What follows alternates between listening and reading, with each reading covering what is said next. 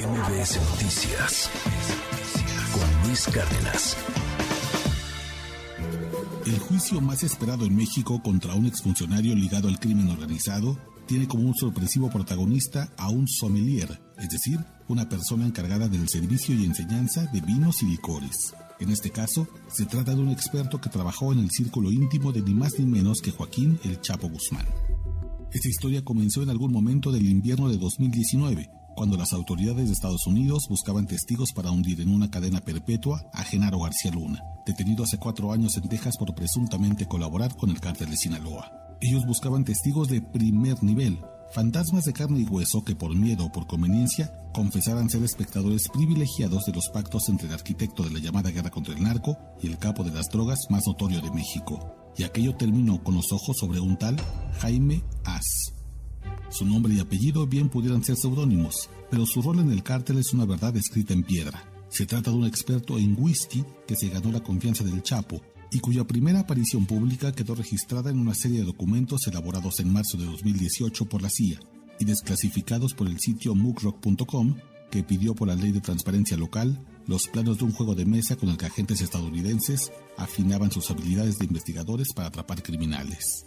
Los creadores de ese juego de mesa, propiedad de la CIA, tomaron elementos reales para su entrenamiento y ahí pusieron como ficha importante a un tal Jaime As, el sommelier, el barman, el cantinero del Chapo Guzmán, cuyo trabajo era acercarle los mejores whiskies para que el capo los degustara. Su contratación se dio en los tiempos en que el sinaloense se encontraba en la cúspide del poder, arropado por políticos de primer nivel. El sommelier disfrutaba de estar en el círculo más compacto del Chapo.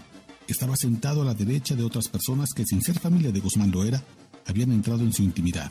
Por ejemplo, Ofelia Contreras, su cocinera particular, y su hijo Osvaldo Benjamín, asistente en la cocina y operador financiero.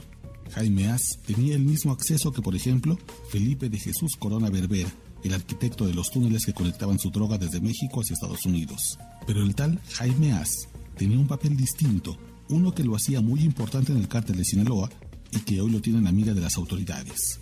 Como sommelier de whiskies del Chapo, él decidía qué botellas eran dignas de ser engullidas por el capo de Sinaloa.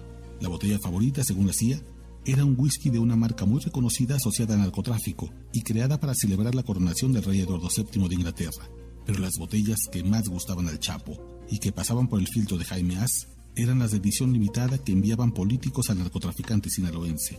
Una señal de respeto y rendición, según dijeron fuentes en Estados Unidos a MBS Noticias, que dejaban un rastro inconveniente para García Luna. Cada vez que se acercaba su cumpleaños, cientos de botellas llegaban al poderoso narcotraficante, de jefes de la policía, alcaldes, diputados, gobernadores. Estaban llenas las arcas. Y Jaime As tenía como trabajo separarlas y avisarle al Chapo quién era el emisor. Así, el sommelier llevaba un riguroso listado de políticos que rendían pleitesía al sinaloense, y uno de ellos, según la sería un generoso Genaro García Luna. Según las hipótesis de los fiscales, el sommelier hoy prófugo tenía la mejor base de datos de aliados del Chapo en el gobierno. Su lista es la prueba faltante para enjuiciar a cientos de políticos mexicanos, incluido García Luna, un supuesto amigo generoso que mandaba botellas de whisky edición limitada al sinaloense. ¿Quién lo diría? El futuro de García Luna, que se definirá en un juicio programado para el 9 de enero de 2023, dependerá de un hombre que guardaba botellas de whisky de lujo y que silenciosamente llevaba un registro de quienes las mandaban para complacer a su jefe. Una fiesta que se podría convertir en una resaca para miles de funcionarios mexicanos corruptos. Salud.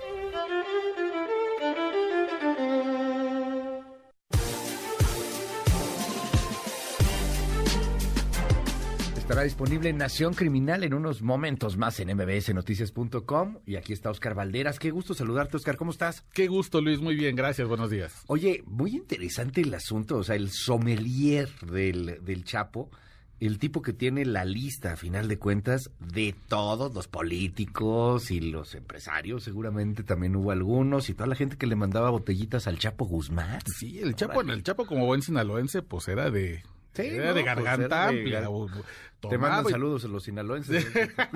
saludos, Hombre, a Sinaloa. son de verdad la Sí. fiesta. Bueno, son. Sí, eso- sí, sí. Y la verdad es que, pues, eh, el Chapo era un tipo que que, que creció entre alcohol. La- Las, las historias de estos restaurantes, por ejemplo, en Las Palmas, en Culiacán, donde llegaba y este, pagaba la cuenta de todos, pues es parte de la, de, de la mística, un poco de la leyenda. Pero el tipo sí era un aficionado, pero además un aficionado específicamente del whisky. Esa era su bebida favorita. Y de ahí, pues tenía este sommelier que se encargaba no solamente de juntar las botellas, sino de apuntar de quiénes venían y hacer un listado de los amigos, los beneficiarios políticos del Chapo Guzmán. Pues hasta hay una canción, ¿no? bueno, muchas, pero que hablan de las bucanitas rojas, por Exacto. ejemplo, que era algo que le gustaba mucho cuando estaba libre y cuando era el, el gran capo, eh, tomar al, al Chapo.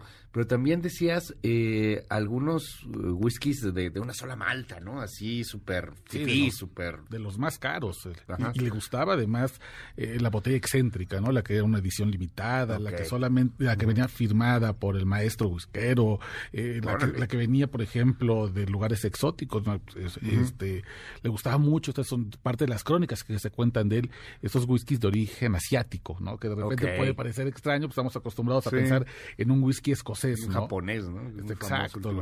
Y, y bueno, era un tipo que además, eh, esto, él, él medía el nivel de atención, de, mm, de admiración, incluso de sometimiento que sentían algunos políticos, desde jefes de policías hasta gobernadores, dependiendo de qué tan cara, qué tan exótica era la botella. Por eso el sommelier del Chapo, este hombre, Haas, es un hombre tan importante para el juicio de Genaro García Luna que va a celebrarse Sí, claro. en enero del próximo año, es decir, mañana, pues, ¿no? O sea, en un futuro inmediato. Porque es el tipo que mantenía una lista rigurosa de quienes le mandaban las botellas y claro, esa lista lo que refleja es un asunto de complicidad, de alianzas, de amistades entre esos emisores, los más el- uno de los más espléndidos se cuenta y eso es lo que a lo que apuesta la CIA sería Genaro García Luna. Oye, eh, pero no lo encuentran. O sea, está prófugo. No lo han encontrado, sí han ¿De encontrado el lo pueden detener? Bueno, pues sí, en algo estará vinculado, ¿no? Eh, Ser es- el sommelier del Chapo no sé si sea delito. Yo creo que no, digo, por ejemplo, eh, en el organigrama que, que después presentaremos eh, más tarde en Twitter sobre cómo, sí, sí. dónde estaba este hombre en, en- en la- en el círculo íntimo del Chapo Guzmán, se encuentra la par de la cocinera del Chapo Guzmán y de su hijo, que ella sí, por ejemplo, cuando la detienen, sí la acusan de no ser únicamente que preparaba los alimentos, sino también de ser una especie de eh, acopiadora de drogas y al hijo lo acusan de ser operador financiero. De entrada, ser sommelier del Chapo Como tal, pues no es No. delito, pero algo habrá hecho.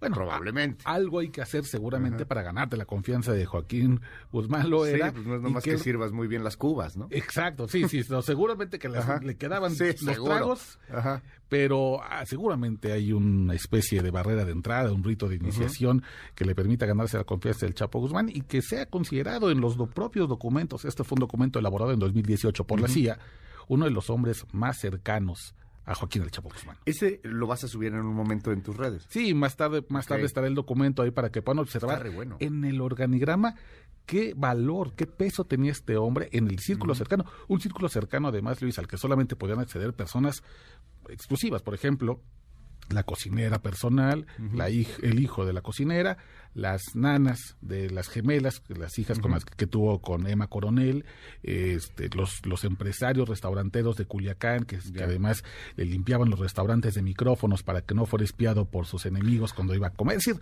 de verdad, el círculo más cercano que no era parte de la familia, porque eso es extraño. El Chapo Guzmán sí se allegaba, ponía sus mejores piezas del cártel entre la gente con la que tenía un lazo sanguíneo. Oye, dime algo, ahorita lo mencionaste y lo estoy viendo aquí en WhatsApp porque mucha gente pregunta sobre el tema.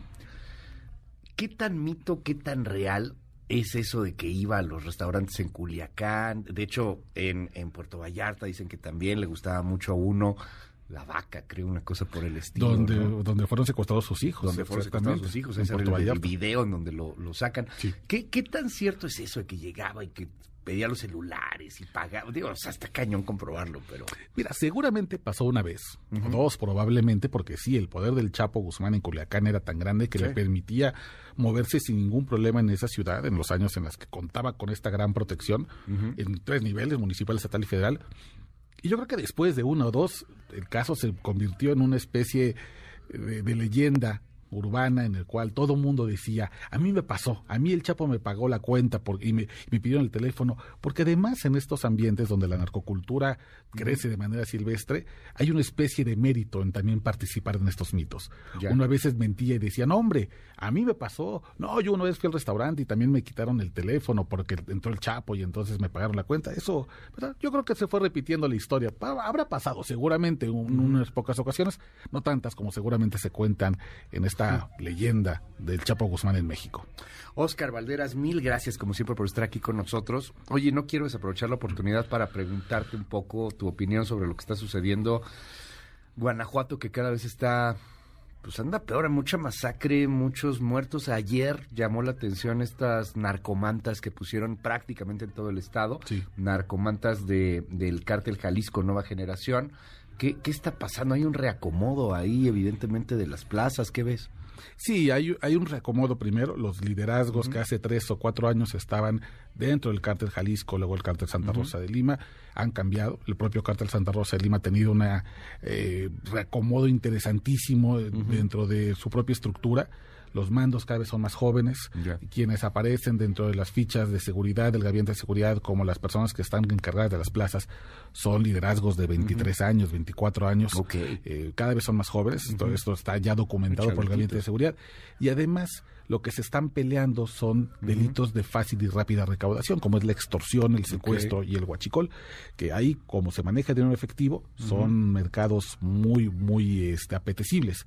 Lo que estamos viendo es un reacomodo, pero es un reacomodo que va a durar muchísimo tiempo, al menos tres o cuatro años seguramente, porque la presencia de la Guardia Nacional no ha disminuido los delitos. Incluso es probable que hayan, que estén generando mayor violencia la presencia militar, porque unos y otros están queriendo calentar la plaza del enemigo. Esto es muy grave, evidentemente, y las mantas que hemos visto pues, son señal de que hay un interés de parte de un grupo de acusar que la violencia viene de los rivales. No sabemos si es cierto. Las narcomantas, por definición, son mensajes mentirosos, casi, casi, casi por definición, pero sí, sí que estamos viendo em, que la verdad es que pues, la estrategia no está funcionando.